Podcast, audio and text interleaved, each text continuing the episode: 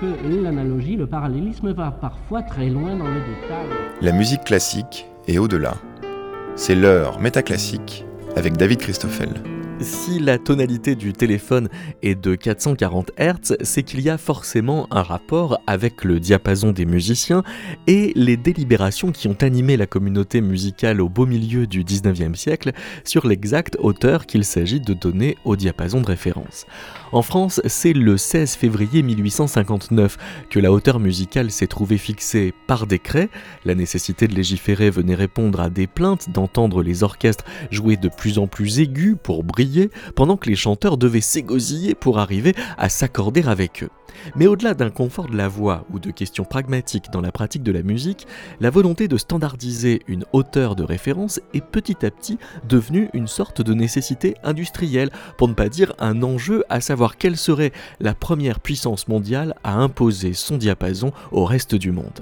Dans le livre Tuning the World publié par les presses universitaires de Chicago, la chercheuse Fanny Gribinski a fait l'histoire de cet étalon 440 Hz et puis observer les différentes négociations entre la France, l'Allemagne, les États-Unis, mais aussi l'Angleterre à partir du moment où la BBC a imposé les Greenwich Pips pour donner une sorte de la entre toutes les horloges du monde.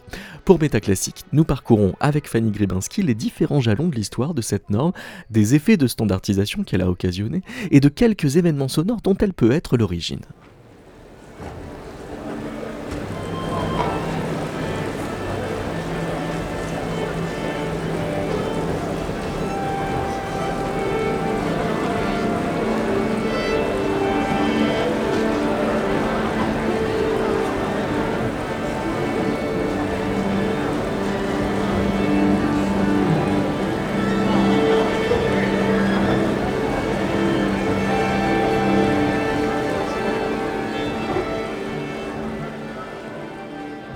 Bonjour Fanny Gribinski. Bonjour. On vient d'entendre euh, un orchestre qui essaye de. Enfin, qui s'accorde, il ne fait pas que essayer. Quand vous entendez ce, ce son-là, vous entendez pas quelque chose de si universel pour vous, c'est un construit. C'est le résultat d'une histoire, un orchestre en train de s'accorder. Oui, alors euh, je dois dire que c'est récent, là aussi c'est construit.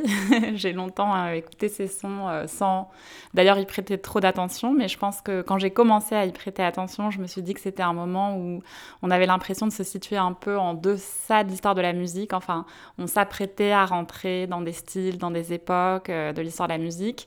Et puis, en fait, on était déjà dans des débats très virulents sur ce qu'est la musique, ce qu'est le son.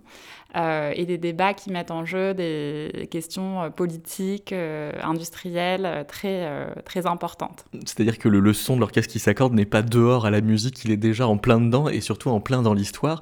Alors si on cherche effectivement une espèce de date de naissance du diapason, il y en a plusieurs possibles. Si on parle juste de l'objet, ça nous remonte à John Shore, donc au tout début du XVIIIe siècle?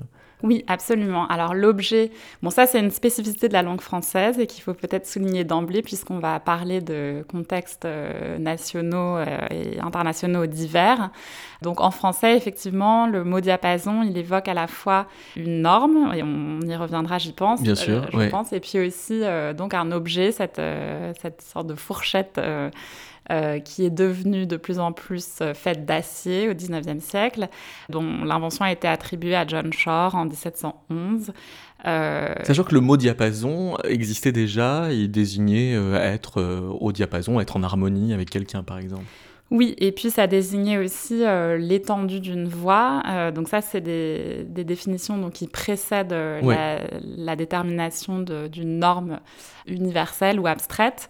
Et c'est intéressant d'ailleurs parce qu'on voit vraiment qu'elle est inscrite dans les corps. Et donc cette norme, on va essayer de l'extraire des corps, l'abstraire des corps et puis ensuite la réintroduire dans ces corps musiciens. Donc il y a un trajet d'aller-retour comme ça. Mais en tout cas, oui, le, le, mot français est important parce qu'il nous inscrit à la croisée de euh, conceptions abstraites, euh, mathématiques, euh, physiques, etc. Et puis vraiment la matérialité de, cette norme. Alors, le devenir norme du diapason, c'est une affaire qui est d'abord française.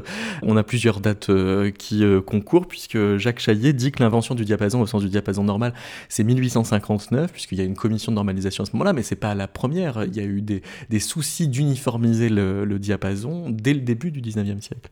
Oui, alors euh, on, pourrait, on peut quand même placer la, naissance de cette norme euh, en France, qui n'est pas très étonnant, hein, puisque euh, la France est vraiment le pays dans lequel se fabriquent pas mal de normes scientifiques et techniques au 19e siècle. À la suite de la Révolution, des débats sur le kilo, sur le mètre. Absolument, et le système métrique, c'est à la fois, enfin c'est un précédent historique, donc c'est pas seulement qu'on va, au long du 19e siècle, partager un certain nombre de contextes qui ont permis l'émergence de cette norme, mais c'est aussi que cette norme euh, constitue un précédent important. D'abord, le fait qu'un État ait réussi à produire quelque chose comme, euh, comme le maître, c'est euh, une chose qui voilà, crée un précédent dans l'histoire. Et qui est vécu comme une réussite dans le monde entier? Alors qui trouve un écho, donc la, négociation d'un maître à une échelle internationale, c'est une histoire qui se poursuit euh, au 19e siècle. En France, l'introduction de cette norme, elle pose toutes sortes de problèmes et elle se fait pas du jour au lendemain et elle crée dans une certaine mesure une démultiplication des normes en, en, matière de poids et mesure. Mais en tout cas, oui, il y a un grand écho dans le, dans le monde occidental de la création de ce standard. Et on va identifier un peu la France. Et la France va aussi surtout s'emparer de cette image de euh, voilà, un, pays capable de euh, normaliser, de standardiser. Ça veut dire que, euh, en effet, il y a une espèce de mode de l'étalon qui fait que quand on commence à dire oui, les chanteurs chantent de plus en plus aigus, et, puis il y a une espèce de, de montée qui va être l'argument principal de la recherche d'une norme, c'est jamais qu'un argument pour satisfaire une volonté d'étalonner? Alors non, disons que la manière dont j'ai essayé de penser la création de cette norme, c'est en essayant de pluraliser euh, les points de vue sur euh, ce standard. Ce standard, il est plusieurs choses, pour plusieurs groupes d'acteurs. Euh, et encore aujourd'hui, c'est pour ça que j'en parle au présent, il y a toujours des débats et il y a toujours des points de vue sur le diapason qui sont très divers. De manière la plus euh, flagrante peut-être, si on est un physicien ou, si on est un musicien, on ne pense pas exactement de la même manière à ce qu'est même le son comme phénomène physique. Et donc, euh, on voit se, se, déployer des points de vue comme ça qui sont à la fois divers et puis parfois antagonistes les uns par rapport aux autres.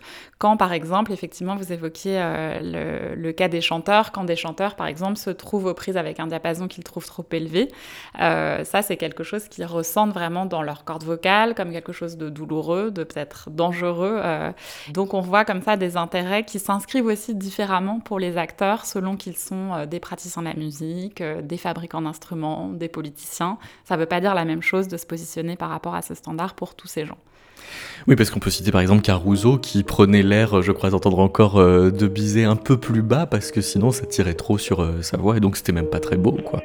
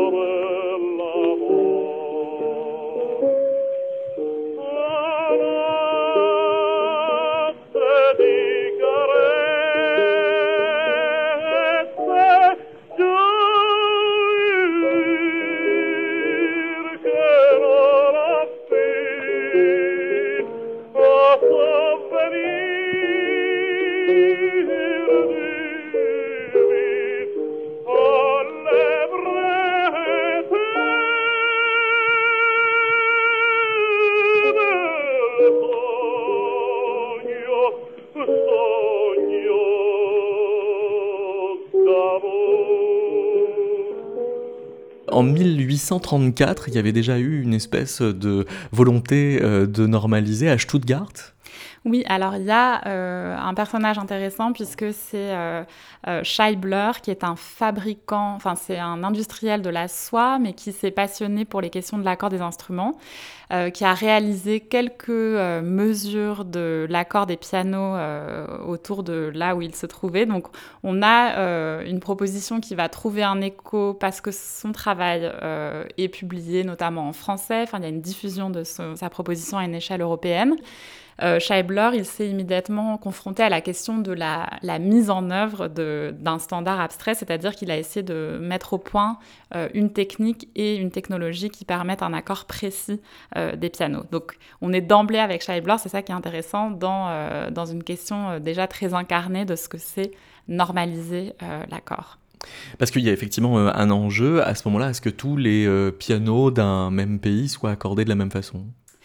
Oui, alors je pense que donc il y a deux problématiques qui se croisent dans l'histoire de la standardisation du diapason. Euh, la première, vous l'avez évoqué, c'est l'idée que le diapason monte, et euh, ça, ça pose problème euh, à la fois, ça pose des problèmes, disons, physiologiques pour les chanteurs, pour un certain nombre d'instruments aussi, notamment des instruments qui sont hérités de périodes plus anciennes, accordés à des diapasons plus bas, et puis qu'on doit un peu sur lesquels on doit tirer un peu pour qu'ils mmh. produisent des sons plus aigus.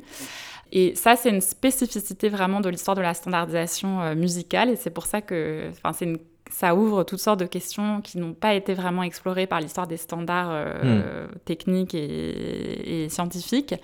L'autre question qui est, euh, disons, plus euh, banale, si on connaît un peu l'histoire des standards scientifiques et techniques, c'est l'idée d'uniformiser des espaces. Donc de créer, par exemple, des marchés euh, commerciaux qui soient intégrés. concrètement, si on est un fabricant d'instruments de musique, on n'a pas besoin de fabriquer des instruments accordés à 3, 4, 5 standards différents selon là où on va les vendre, mais un seul, un seul diapason. Et euh, ça permet aussi la fabrication en série. Enfin, on est dans cette histoire de l'industrialisation de la fabrication des instruments et tout ce qui permet de rationaliser euh, la fabrication d'instruments va euh, évidemment dans le sens de ce que les fabricants d'instruments essaient de faire advenir. Donc, puisque c'est de standardisation dont on parle, alors la question est d'office international. Euh, et avec les frictions que ça suppose, puisque euh, Stuttgart aboutit à un La à 440, euh, on ne dit pas encore Hertz, mais c'est quand même déjà l'idée. Et 25 ans plus tard, quand on débat de la question à Paris en 1859, pourquoi est-ce que tout simplement on n'aurait pas validé ce qui quoi était un diapason allemand? Alors, euh, je ne sais pas s'il est identifié vraiment comme un diapason. Disons que la, question de rivalité vraiment nationale, elle émerge peu à peu dans la seconde moitié du 19e siècle. Donc pas encore pas encore. Je dirais que la question n'est pas forcément encore très politisée, ou en tout cas, euh, on ne voit pas naître des clivages comme on les verra naître euh, plus tard entre des nations qui, comme ça, proposent des standards distincts. Euh, ce qu'on voit plutôt se dessiner, c'est une confrontation entre les scientifiques et les musiciens. Donc la, question de la standardisation du diapason, elle a été débattue à des échelles locales euh, depuis le début du 19e siècle au Conservatoire de Paris et à l'Opéra. Elle a été lancée par des praticiens, notamment par des gens qui se soucient de la santé, leur propre santé de chanteur ou la santé des autres chanteurs. Au Conservatoire, par exemple, on voit très bien qu'on se préoccupe de préserver la voix des élèves qui arrivent, etc. Euh, et l'idée d'une standardisation à une échelle nationale, mais où on voit d'emblée poindre euh, l'idée d'une standardisation internationale, elle est lancée par un physicien en 1855 lors d'une conférence qui est donnée euh, par Jules-Antoine Lissajou devant la Société d'encouragement pour l'industrie nationale.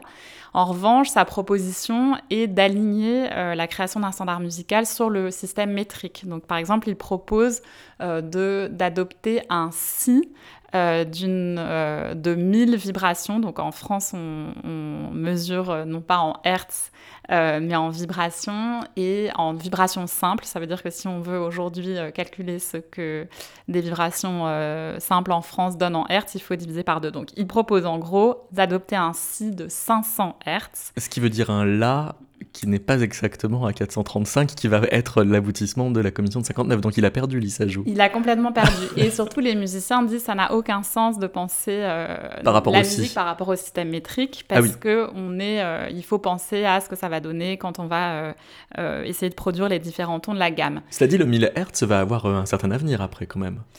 Alors, le 1000 Hz, on va retrouver cette question euh, lorsque la standardisation va entrer dans le, les réseaux de la radiodiffusion. On en parlera tout à l'heure. Voilà, donc c'est plutôt un standard qu'on a utilisé pour que les amateurs puissent euh, connecter leur radio, euh, donc accorder, si on veut, leur radio.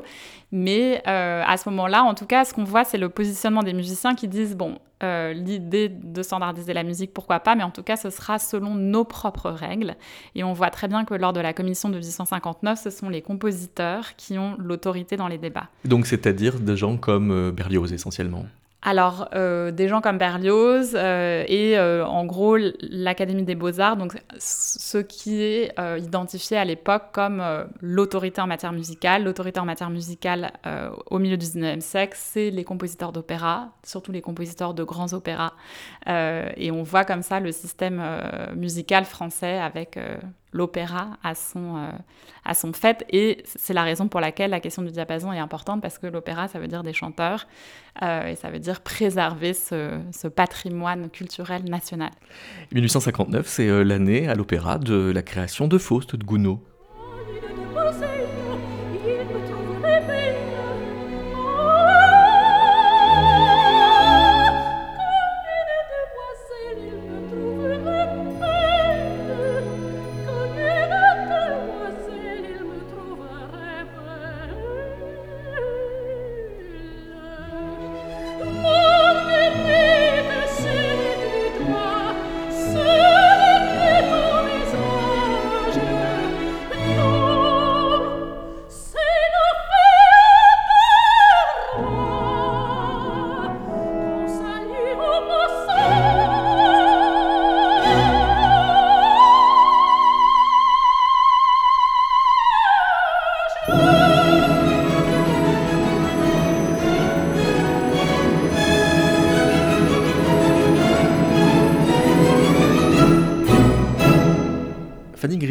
On pourrait dire que ce Faust de Gounod est le premier ouvrage qui est joué à 435, en tout cas où on aurait vérifié que l'orchestre de l'opéra était bien aligné, sauf qu'il y avait des précédents, déjà une cinquantaine d'années plus tôt, on essayait de normaliser quand même le niveau du diapason de l'opéra de Paris.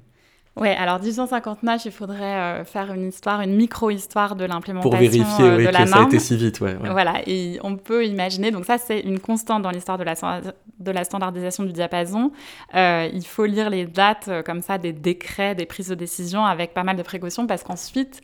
C'est pas du jour au lendemain. C'est pas du jour au lendemain qu'on réaccorde tout un, tout un orchestre. Et donc on voit dans les archives de l'Opéra de Paris que c'est plutôt au cours de l'année 1860 qu'on on a fait appel à des facteurs d'instruments pour qui réaccorde les instruments de l'opéra ou pour qu'il euh, enfin pour qu'il change le diapason des instruments de l'opéra ou pour qu'il euh, procure de nouveaux instruments à accorder au, standard.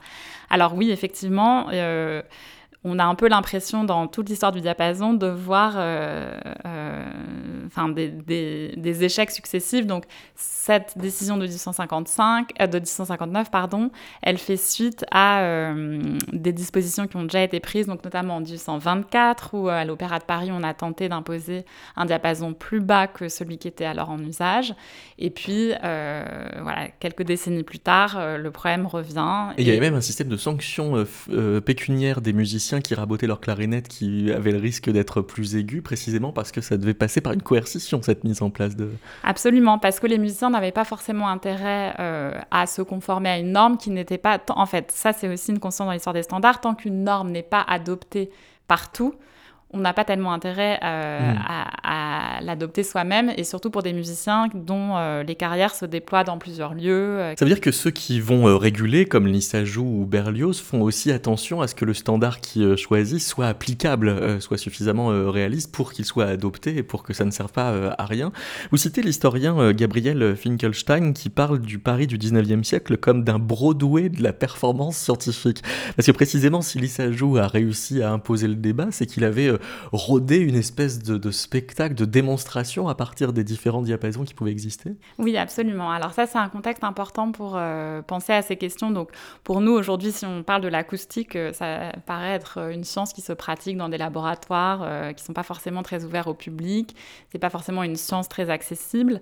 au début du 19e siècle et dès 1802, on voit un acousticien comme Chladni qui vient à Paris faire des démonstrations euh, devant euh, Napoléon subjugué.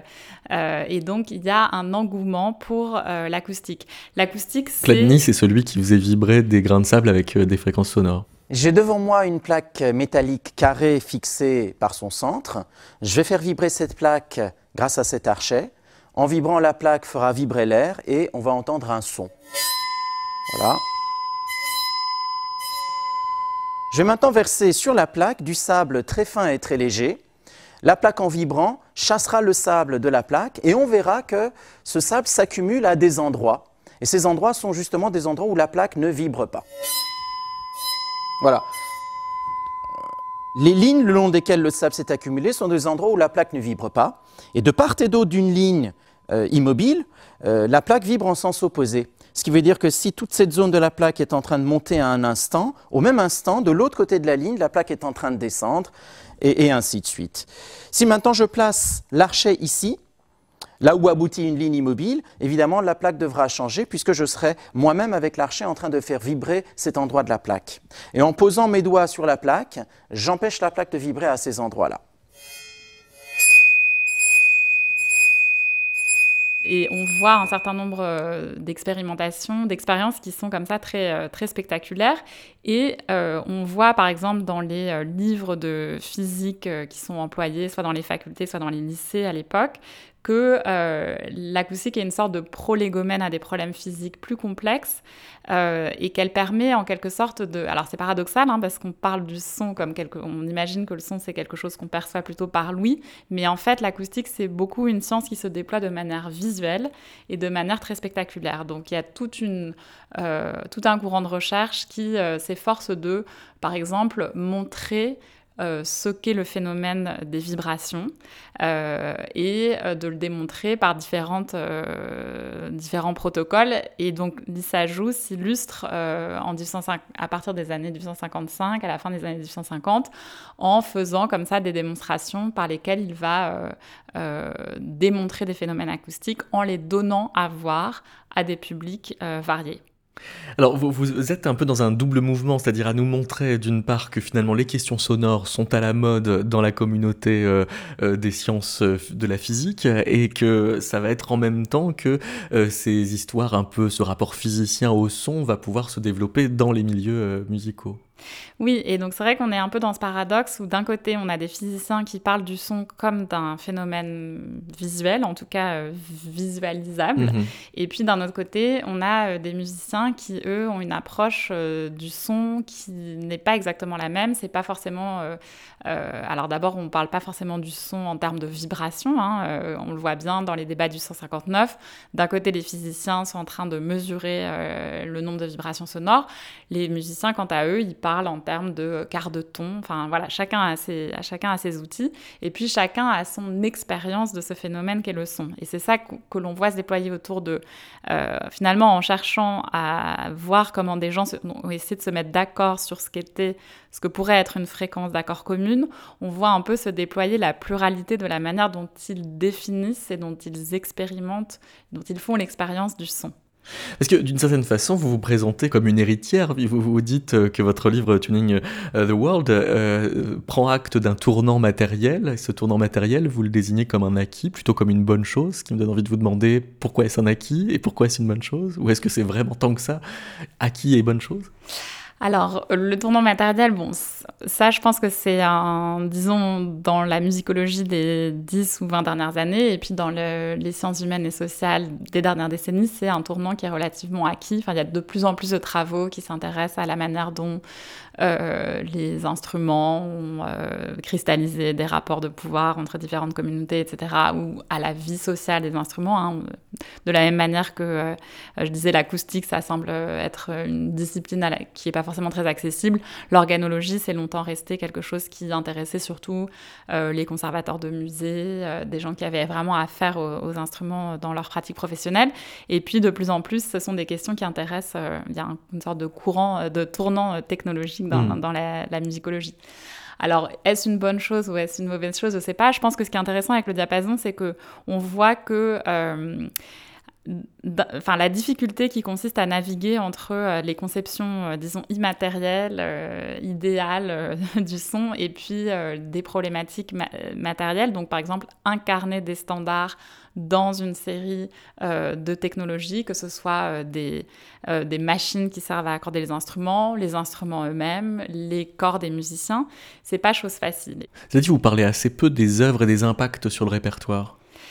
Oui, alors c'est effectivement un pan qui reste sans doute à explorer, à la fois dans une perspective, disons, de ce qu'on appelle les performance practice, enfin de se demander comment des œuvres ont sonné. Et ça, ça, il y a des musiciens, de plus en plus de musiciens qui s'intéressent à ces questions. Hein. récemment, Jérémy Rohrer, par exemple, a donné la Traviata de Verdi à 432, qui est un diapason qui a été...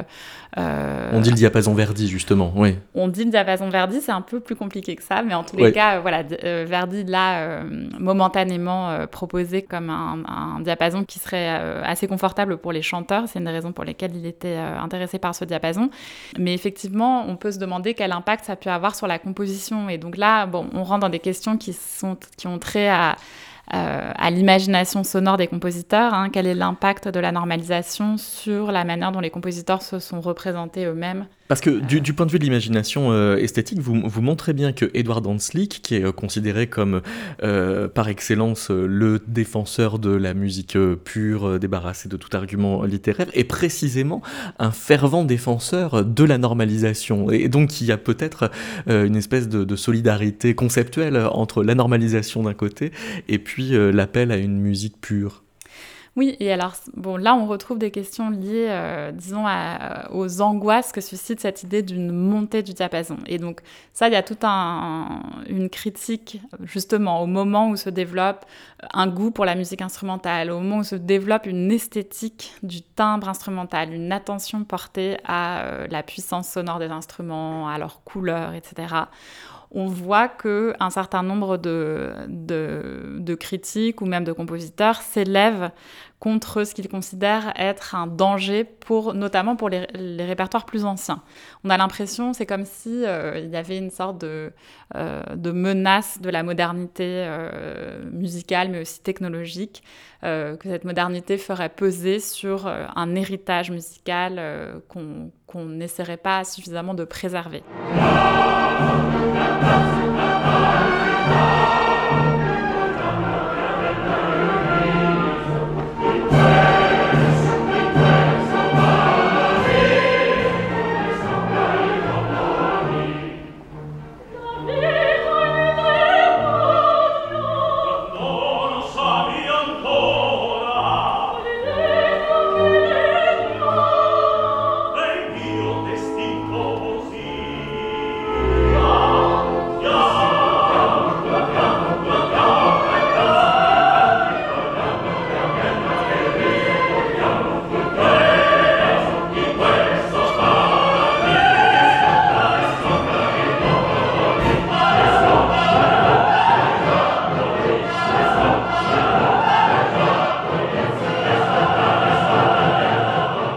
Quand on entend euh, Jérémy Rohrer euh, jouer la, Traviata, donc euh, en, appelant son orchestre à s'accorder sur 432 plutôt que le, 440 qui est en, vigueur, il nous remet donc dans un climat qui est peut-être celui des, Italiens qui en 1884 vont introduire la contre-norme de ce 432, un peu contre Paris, c'est dans cet esprit-là?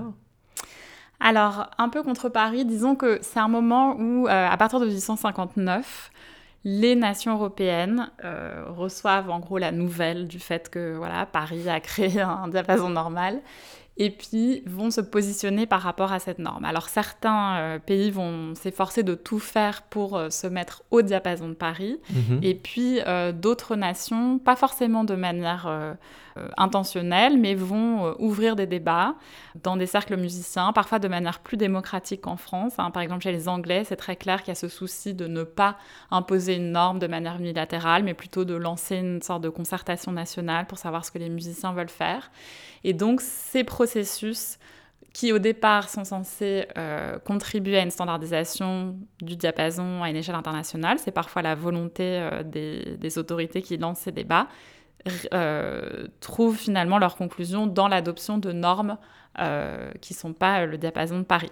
Alors en Italie, euh, c'est un peu ce qui se passe. Enfin, disons qu'il y a un engouement pour une fréquence qui a été proposée par un acousticien belge, Charles Merens, qui effectivement a réagi à l'adoption du La français en disant que c'était vraiment pas une très bonne chose d'avoir proposé la 435, que ça n'avait surtout pas de fondement ni physique, ni mathématique, et qu'à ce titre, ça ne pourrait pas être un diapason qui durerait très longtemps. Il avait raison, parce qu'effectivement, le diapason français a fini par être remplacé par la 440. Euh, alors pas forcément pour les raisons qu'il avait exposées, oui, on va y mais venir, en tout oui, cas... aussi par l'internationalisation du débat. Oui, oui. Voilà, et puis effectivement les Italiens se sont pris d'affection pour euh, cette fréquence à 432, Verdi en a été le promoteur, il a ensuite, et c'est important de le dire parce que ça a des impacts aujourd'hui sur la pratique, mais il a dit avant la tenue d'une conférence internationale en 1885 qu'il était plus important pour lui de soutenir un accord international plutôt que de défendre la, position italienne euh, euh, envers et contre tout. Donc, C'est-à-dire que euh, c'était installé dans les consciences, au-delà même de défendre une hauteur de, de référence plutôt qu'une autre, que quand même il y avait nécessité d'uniformiser parce qu'il en allait de ce topos romantique de défendre la musique comme un langage universel. C'est ça aussi qui se jouait. Oui, c'est ça qui se joue. Et ça, c'est intéressant parce qu'on le voit. Euh, c'est dans la, bouche de Lisa Joux. Hein, ouais. C'est dans la bouche de Lisa Joux. Alors, on peut se demander à quel point c'est un argument. Est-ce que c'est sincère ou est-ce que c'est simplement une manière de flatter un peu les sensibilités ah oui, de. Peut-être juste rhétorique, oui. Voilà, mais en tout cas, on voit cette idée euh, poindre et on la voit formulée de manière sincère, pour le coup, euh, par exemple, par les, les, techniciens de la radio dans l'entre-deux-guerres. Donc, c'est une question qui va devenir assez importante effectivement, on se dit, euh, à un moment où euh, les répertoires musicaux deviennent de plus, de plus en plus internationaux, donc on a l'impression qu'il y a comme ça la constitution de la musique comme un langage universel. Alors, attention à un langage universel qui est euh, européen. Très occidental. Pour voilà, dans le contexte d'une domination euh, occidentale euh, et surtout d'une intensification de la colonisation, des mouvements d'expansion impérialiste, etc. Donc, elle est tout sauf universelle, mais voilà, il y a des discours, disons, universalistes qui entourent la musique. Et on voit apparaître comme un paradoxe le fait qu'au moment où des répertoires musicaux commencent à se diffuser à une échelle internationale, euh, finalement, le manque de, enfin, l'absence d'un standard d'accord rend très patent le fait que, ben non, la musique n'est pas ce langage universel et que, en fait, chacun euh, joue la musique selon ses propres standards locaux. On n'a pas dit, mais, l'approche euh, anglaise était intéressante puisque dans les années 1860, il y avait une tendance à, introduire le, pitch français, donc à 1435, en même temps que une espèce d'enquête nationale qui a été menée, qui a abouti à se régler euh, sur un Do à 528. Oui, alors là, on voit poindre un peu tous les problèmes euh, qui se posent quand on essaie de standardiser les, fréquences à une échelle internationale. Donc, non seulement euh, on n'est pas forcément d'accord sur la fréquence d'accord, mais aussi on ne parle pas forcément dans les mêmes termes. Et donc, hmm. ça, ça vient constamment poser des problèmes. Euh, les Anglais ont plutôt pour habitude d'employer le standard des physiciens, hein. donc c'est une ligne de partage entre, euh, à la fois géographique mais aussi disciplinaire. Les physiciens ont plutôt tendance à se référer euh, au do ou plutôt au si, donc si comme un C, hein, ah comme, standard, voilà si. et effectivement, cette enquête, elle est intéressante. Donc, encore une fois, on voit ce positionnement par rapport à la France, c'est-à-dire les nouvelles arrivent en 1859, voilà, euh, une commission française a déterminé cela normal, et immédiatement les Anglais, parce qu'on est aussi dans ce contexte où euh, la culture politique anglaise se définit euh, souvent par opposition à la culture politique française, donc en réaction au, régime vraiment autocratique hein, de Napoléon III, les Anglais disent, bah, c'est une bonne idée d'essayer de standardiser le là, mais on peut absolument pas procéder de la même manière que les Français l'ont fait. Il faut faire ça de manière beaucoup plus démocratique. Hmm. Alors, on, va euh, arriver euh, petit à petit à cela euh, à 440. Vous nous disiez qu'il était beaucoup soutenu par les ingénieurs de la radiodiffusion de, de l'entre-deux-guerres. Avant, pour arriver et continuer à être chronologique d'en arriver là, peut-être parler de la fin du 19e siècle où il y a une espèce de lissajou américain, on pourrait dire, qui s'appelle Levi Fuller, qui va lui-même se mettre à faire des démonstrations de diapason et à colporter aux États-Unis le même discours, c'est-à-dire un discours de il faut une norme, sauf que peut-être est-ce que euh, celle des Américains pourrait pas être la même pour des raisons thermiques surtout? Oui, alors l'épisode américain, il est important parce que effectivement, il va, euh, enfin c'est lui qui, enfin c'est cet épisode-là qui va euh, redéfinir la, fréquence d'accord. C'est aussi important dans une perspective contemporaine, hein, puisque aujourd'hui il y a encore de nombreux débats autour du diapason et notamment des théories du complot qui circulent, qui attribuent le choix de l'A440 aux Allemands et aux nazis, puisque la décision d'adopter cette norme à une échelle européenne, en tout cas, a été prise en 1939. Alors, alors c'est vrai que le, bien avant le nazisme, que le 440 était allemand euh, en 1834 avec Stuttgart. Voilà, il était allemand en 1834 avec Stuttgart. Ensuite, c'est une fréquence qui a euh, beaucoup plu à Hermann von Helmholtz, qui est vraiment la référence euh, dans le monde des recherches acoustiques dans la seconde moitié du 19e siècle. Et donc c'est plutôt comme ça qu'il faut expliquer son, son, arrivée aux États-Unis. C'est un diapason scientiste quand même. C'est un diapason voilà, scientifique, ou en tout cas nimbé de l'autorité euh, de la science acoustique allemande, mais plutôt de la seconde moitié du 19e siècle. Euh, et effectivement, euh, dans un premier temps, donc souvent, comme souvent dans l'histoire du diapason, tout commence avec, alors tout commence d'abord par l'arrivée d'instruments accordés au, diapason français. Donc on voit d'abord à une échelle locale, par exemple à Boston, l'arrivée d'un orgue allemand qui est accordé au la français, et puis donc une première, une sorte de premier épisode de standardisation à une échelle locale. Euh, qui ne prend pas euh, vraiment. Enfin, on voit comme à Paris, euh, vous le rappeliez, ces instrumentistes qui vont faire raboter leurs instruments.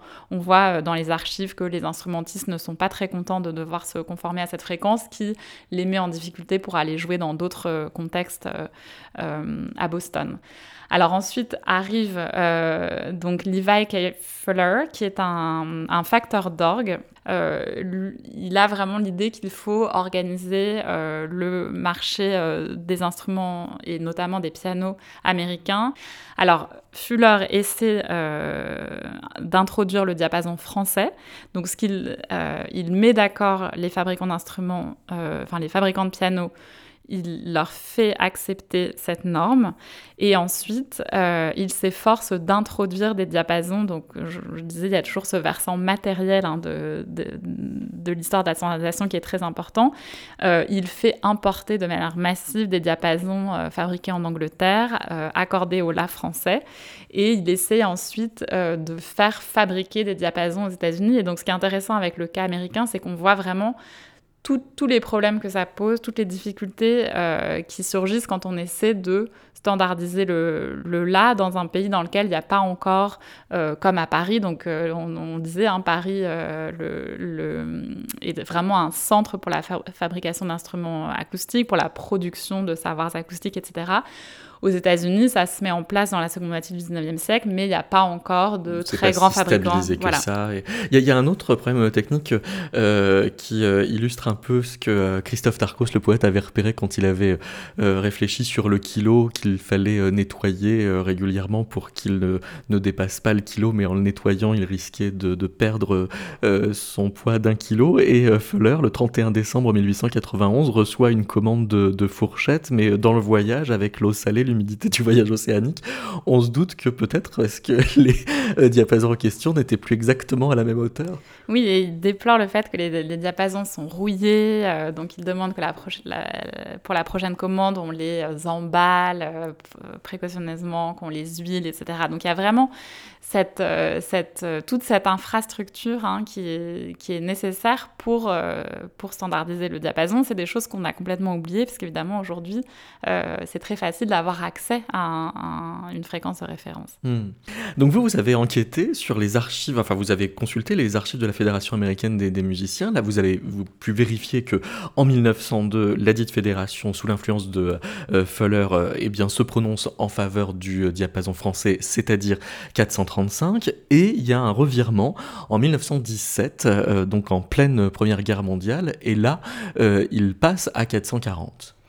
Oui, alors d'abord c'est un revirement qui est très malencontreux, enfin en tout cas qui est assez mal reçu par une partie du public parce que euh, c'est présenté, enfin en tout cas c'est perçu comme l'adoption d'un diapason allemand. Donc comme on le disait, la 440 c'est un diapason qui a été depuis longtemps suggéré en Allemagne.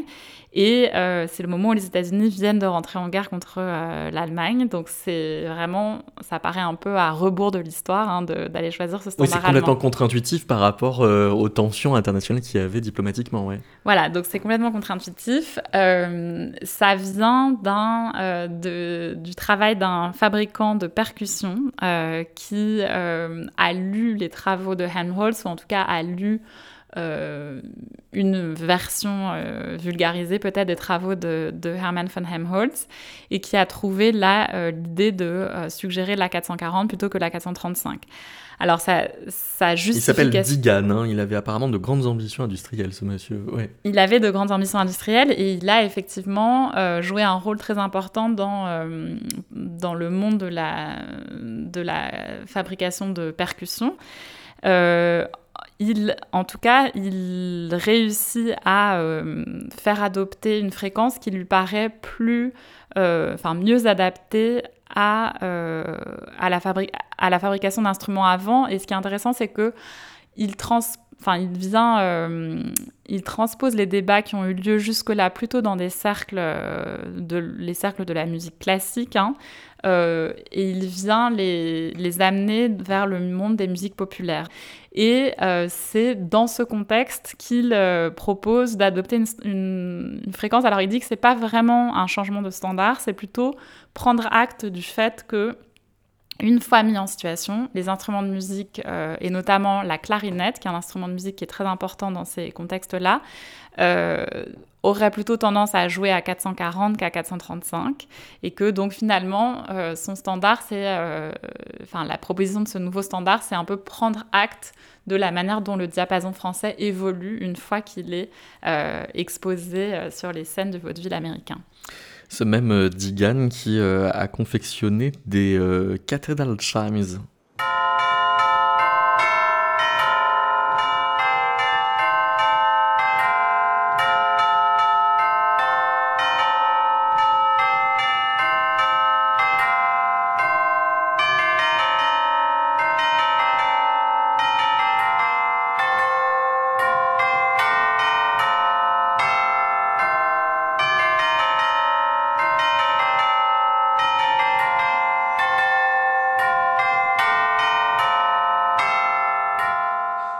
Øh, Fanny euh, Grebenski, on, peut dire que euh, ce Digan avait euh, aussi la, volonté d'imposer ses, propres produits. Il fait breveter le Digan Ometer en 1916 avec une rhétorique qui rappelle pas mal l'Issajou. Il dit Les différentes nations n'ont pas réussi à se mettre d'accord sur la question d'un diapason universel. Conscient de cette situation regrettable, nous avons créé un nouvel instrument de mesure du diapason, le Digan Omètre, dont la fonction est de fournir aux musiciens une norme de jeu facilement compréhensible, mais ce qui est euh, vrai et pas vrai, puisque ça dépendait de ce que euh, cet outil se déploie beaucoup, ce qui n'a pas été le cas. Non, ça n'a pas été le cas.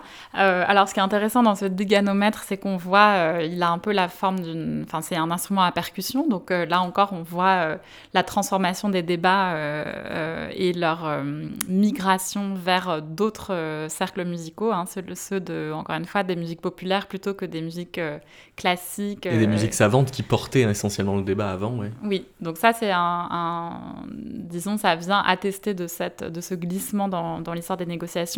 Et donc, euh, Digan, on peut dire qu'il l'instrumentalise hein, euh, à, des fins commerciales. Euh, cette question du diapason pour s'imposer comme, euh, comme une autorité euh, acoustique.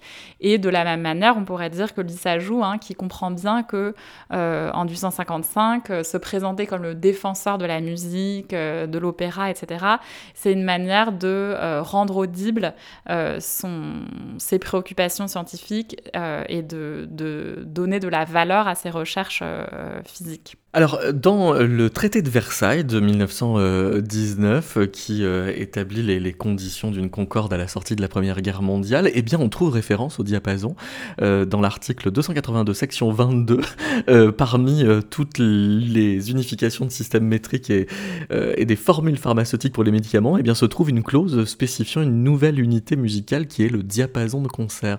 Et alors, il est à combien? Alors, c'est, euh, il s'agit toujours du diapason français. D'accord, donc c'est euh, celui 435. Voilà, parce que les Européens ne sont pas passés au diapason 440.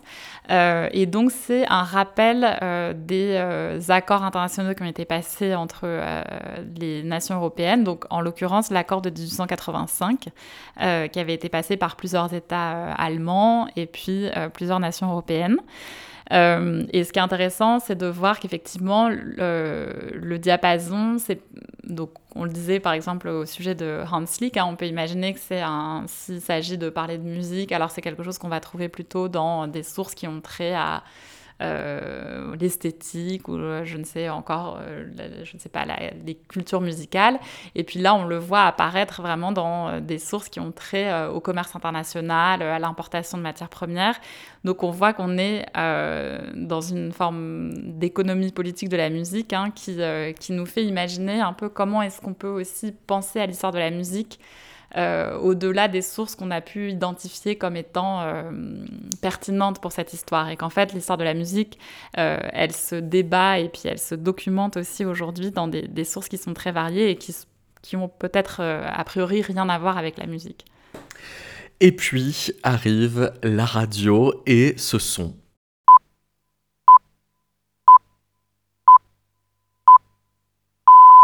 Ce qu'on entend là, Fanny Gribinski, ça s'appelle le Greenwich euh, Pips et on l'entend pour la première fois sur les ondes de la BBC en 1924, c'est-à-dire la création de la BBC.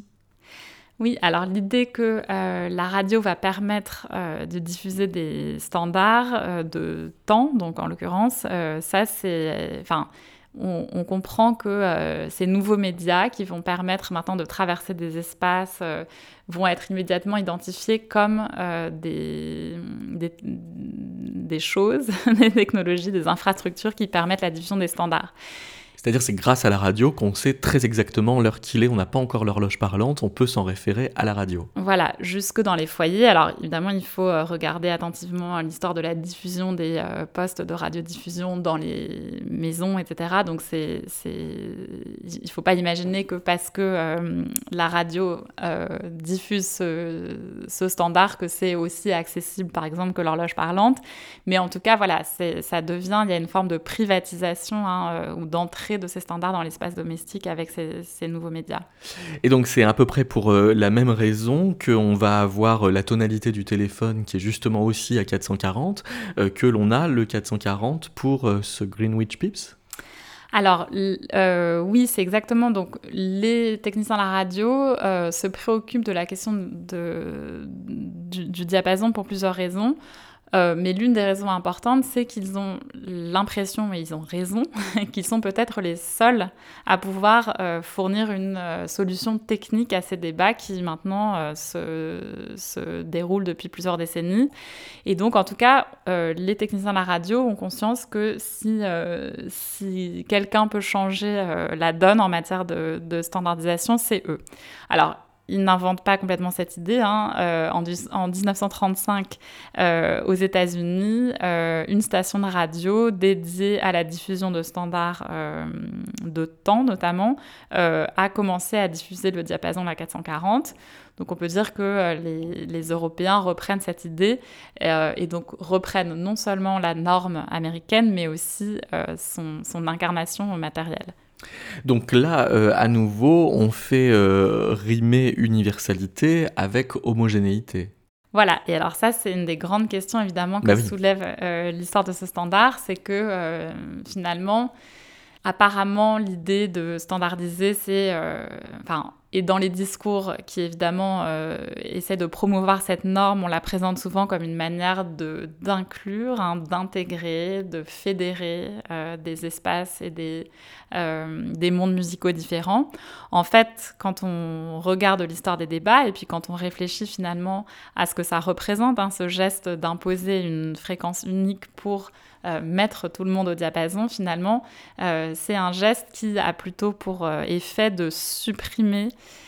euh, de transformer, de rendre euh, non pertinentes ou obsolètes d'autres fréquences et que finalement, euh, si on essaie d'imaginer ce que pourrait être un diapason universel, c'est peut-être un diapason qui serait mobile, qui serait multiple et qui ne serait pas une fréquence unique et à laquelle on s'efforce de correspondre en toutes circonstances. Oui, parce que là, dans ces premières années de, radio, à la BBC s'impose une espèce d'idéologie qui consiste à dire que ça heurterait le, bon goût de, pour l'auditeur que de faire entendre un orchestre à 440 puis un orchestre à 435. Ce, ce, serait pas bien, quoi.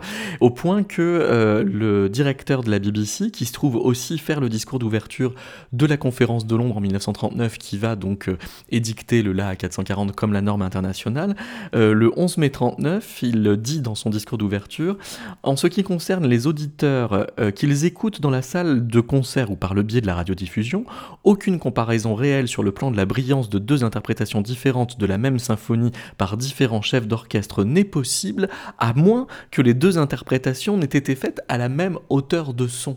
Euh, donc son argument, c'est de dire il faut qu'on diffuse des orchestres qui sont tous à 440 pour pouvoir avoir le loisir de les comparer euh, à égalité. Oui, et d'ailleurs, c'est intéressant cette idée que le rôle de l'auditeur, c'est de comparer les mérites respectifs des, des interprétations. Hein. C'est un juge. voilà, c'est un juge, et euh, on est dans une sorte de marché concurrentiel hein, euh, où euh, on doit pouvoir donc se démarquer, mais en tout cas pas par l'adoption de diapasons différents. Euh, alors, en tout cas, ce qui est intéressant, c'est que euh, les... donc, ce qu'essaient de faire euh, les techniciens de la radio, c'est de créer un espace musical intégré, c'est de donner l'impression aux auditeurs qu'ils appartiennent à une communauté transnationale. Hein. Il y a beaucoup de programmes de coopération entre les radios pour échanger des enregistrements, des répertoires, créer comme ça cet espace partagé. Donc, on peut le voir comme une sorte de pré- euh, enfin, construction européenne hein, euh, par les infrastructures. Et d'ailleurs, euh, c'est ce que certains historiens des technologies et des infrastructures ont, voulu montrer, c'est que l'Union européenne, elle s'est construite d'abord par ces projets d'infrastructures. Donc, on est toujours dans cette dialectique entre unification et diversification. Euh, en l'occurrence, l'unification rendant, enfin l'unification euh, des répertoires, euh, des, expériences radiophoniques rendant possible l'identification de cette diversité des, des fréquences d'accords. Alors il y avait quand même une, conscience des responsables de la BBC que c'était des débats qui pouvaient échapper aux auditeurs. Et en 1947, on organise une émission qui s'appelle le Can We Have a He? Donc est-ce qu'on peut avoir un là? Qui essaye de, débrouiller le débat, en fait de justifier le choix euh, si euh, massif euh, du, 440, sauf que cette tentative pédagogique vire à un débat très bruiteux où la variété des, des positions est finalement très importante et peut-être plus qu'il ne le voulait. Oui, absolument. Alors, donc ça, c'est une émission qui est intéressante parce qu'elle atteste d'abord de la nécessité de rendre ce standard audible. Et ça, c'est un peu un paradoxe dans l'histoire des standards scientifiques et techniques puisque euh, on a plutôt euh, ce que les historiens des standards scientifiques et techniques ont montré, c'est que finalement les standards ne deviennent euh, efficaces, ne deviennent non du, succès que à partir du moment où on les oublie. Donc il y aurait une correspondance entre voilà triomphe de la standardisation et invisibilisation. Euh, et c'est-à-dire aussi, à partir du moment où les standards ne sont plus discutés, où ils sont plus controversés, c'est là qu'ils peuvent devenir des standards.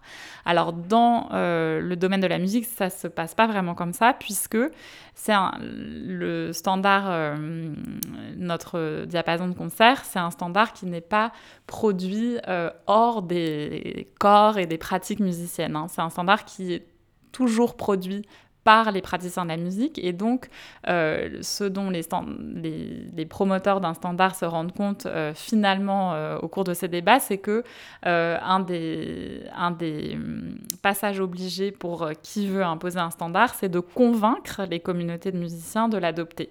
Alors, la réponse de la BBC face à ça, c'est donc de développer ce programme pédagogique qui est censé euh, au moment où on introduit la fréquence euh, comme un point de repère sur les ondes de la BBC, on se dit mais c'est pas suffisant parce que les gens ne vont pas remarquer qu'il euh, s'agit du diapason standard, donc il faut leur expliquer ce qu'est cette norme. Et puis effectivement, comme ils convoquent une, une, pluralité de, notamment de praticiens de la musique qui viennent un peu représenter les différentes factions de l'orchestre, on voit euh, finalement ce débat, euh, ça, leur permet d'exprimer leurs positions qui sont très divergentes face à cette norme et, euh, et les conflits que ça génère au sein de l'orchestre. Pour terminer, peut-être euh, quelques mots sur euh, Robert Dussault qui, euh, en 1950, se lance dans une croisade contre le 440. Alors, il utilise hein, les arguments qui sont repris par certaines théories du complot contemporaines, à savoir que le 440 serait un, diapason, si ce n'est seulement nazi aussi, avec, installé avec la complicité de l'industrie musicale américaine. Mais il dit ça avec plus ou moins de sincérité, juste pour flatter le patriotisme, parce que lui, il a vraiment la, la, ferme croyance que le 432 a le mérite d'être un nombre pythagoricien, ce qui est vrai? Alors, euh, ce qu'on peut faire dire à Pythagore un peu ce qu'on veut. Euh, Surtout Pythagore n'avait pas les instruments de mesure pour savoir le nombre de vibrations secondes a priori. Moi, j'en ai parlé avec des acousticiens euh, d'aujourd'hui. Disons, ils ont tendance à dire bon, c'était pas une proposition qui avait été prise très au sérieux par les cercles scientifiques, donc ça leur paraît pas forcément euh, très important, euh, ça n'a pas forcément eu un impact euh, vraiment réel sur les négociations, mais en tout cas, ce que ça permet de mesurer, c'est la distance entre le monde des négociations de la moitié du 19e siècle auquel euh, Dussault se réfère, parce qu'en en fait, ce qu'il essaie de faire, c'est de euh, rejouer euh, ce qui s'est passé en 1859. Donc, il se prend pour Lissajou un peu, sauf qu'il cherche une autre norme, mais avec la même posture. D'ailleurs, il va à l'Académie des sciences, il se donne les mêmes interlocuteurs. Exactement. Et il arrive à les convaincre. Absolument. Donc, il arrive à convaincre l'Académie des sciences, il arrive à mobiliser l'Académie des beaux-arts, il arrive à mobiliser le gouvernement français. la raison pour laquelle j'ai choisi de, disons, d'évoquer cet épisode dans le dernier chapitre du livre, c'est un peu pour faire un retour sur le, premier chapitre et montrer comment les choses ont changé. Et qu'effectivement, en 1950, on ne négocie plus le diapason comme on le faisait en 1959. Donc, il n'est pas possible de revenir en arrière comme Dussault essaye de le faire. Euh, il, se fait le promoteur de la 432 qui un diapason qui a de plus en plus de, succès euh, aujourd'hui hein, dans différentes euh, cultures musicales. Et donc, euh, ça me paraissait aussi important de passer un peu de temps avec ce standard pour montrer voilà, l'espèce de vision utopique hein, qui s'articule autour de ce standard. Donc, il nous permettrait de retourner à Pythagore. Hein. donc, il y a vraiment cette idée qu'on retourne aux sources de, voilà, de, la théorie musicale, dans une forme de pureté de ce que doit être la, la théorie de la musique musique. Euh, et ah, effectivement, dans un contexte euh, politique qui est, euh, qui est compliqué, donc la sortie de la Seconde Guerre mondiale, la mobilisation de ces arguments, disons, anti-allemands, et puis aussi l'apparition d'une rhétorique raciste, alors pas chez Dussault, mais chez l'un de ses proches, hein, du Ménil, qui se fait l'écho de sa proposition et qui, par exemple, pointe l'influence néfaste des trompettes de jazz euh, noir américain. Et on voit, donc je le disais, l'opposition entre euh, ce conservatisme musical, hein, l'idée qu'il faut protéger la musique du passé. Alors qu'aujourd'hui, l'autotune est à 440 Alors aujourd'hui... Absolument. Et euh, alors, ce qui est intéressant dans, disons, il y aurait sans doute une, une, poursuite de cette histoire qu'on pourrait écrire, qui est une histoire un peu plus, un peu plus par les technologies, un peu plus silencieuse, où effectivement, je le disais, on voit finalement apparaître dans l'histoire du diapason ce qu'on a vu dans l'histoire d'autres standards, c'est-à-dire une diffusion un peu euh, à, bas bruit hein, de, de, la 440, une fois que finalement, les praticiens de la musique ne sont plus forcément ceux qui sont en charge de produire la, fréquence, ou en tout cas, on peut imaginer que si on a un diapason électronique qui est indexé sur la 440, si on est un instrumentiste, on se pose plus trop de questions. Hein, c'est cette, euh, cette fréquence qu'on va adopter. Et puis surtout dans les nouvelles euh, technologies, donc euh, dans les pratiques musicales qui se servent beaucoup des ordinateurs, etc., on voit là l'arrivée d'un paradoxe, c'est-à-dire que on a finalement toute liberté d'adopter n'importe quelle fréquence. Hein. Aujourd'hui, il est euh, techniquement très facile hein, de, produire n'importe quelle fréquence dans le monde des musiques électroniques, mais finalement, c'est des lieux dans lesquels euh, la question de l'accord est assez peu débattue. Euh, alors, on voit apparaître des, voix un peu discordantes qui s'emparent de ces questions, qui appellent à une décolonisation notamment de la musique, hein. non seulement abandonner la 440, mais aussi s'éloigner du tempérament égal, aller vers d'autres gammes il existe des, petits plugins comme Reatune par exemple qui permettent euh, euh, de, tuner en mexolydien par exemple ou dans, des modes euh, comme ça. Voilà, exactement. Et donc là, ce qui est intéressant, c'est que on voit comment est mobilisé un, savoir sur la musique et sur les musiques hein, qui, est, qui est naît en partie de, ces négociations, donc un savoir à la fois historique et géographique sur la diversité de l'accord. Et donc, c'est vraiment une des tensions qui structure le livre, l'idée que, voilà, en uniformisant, on a aussi cherché à documenter la diversité des fréquences d'accords. Et aujourd'hui, euh, ces, savoirs sur la diversité des fréquences d'accords, elle permet euh, à un certain nombre de praticiens de la musique de venir euh, proposer des fréquences alternatives et donc diversifier nos paysages sonores. Merci beaucoup, Fanny Gribinski. Merci beaucoup.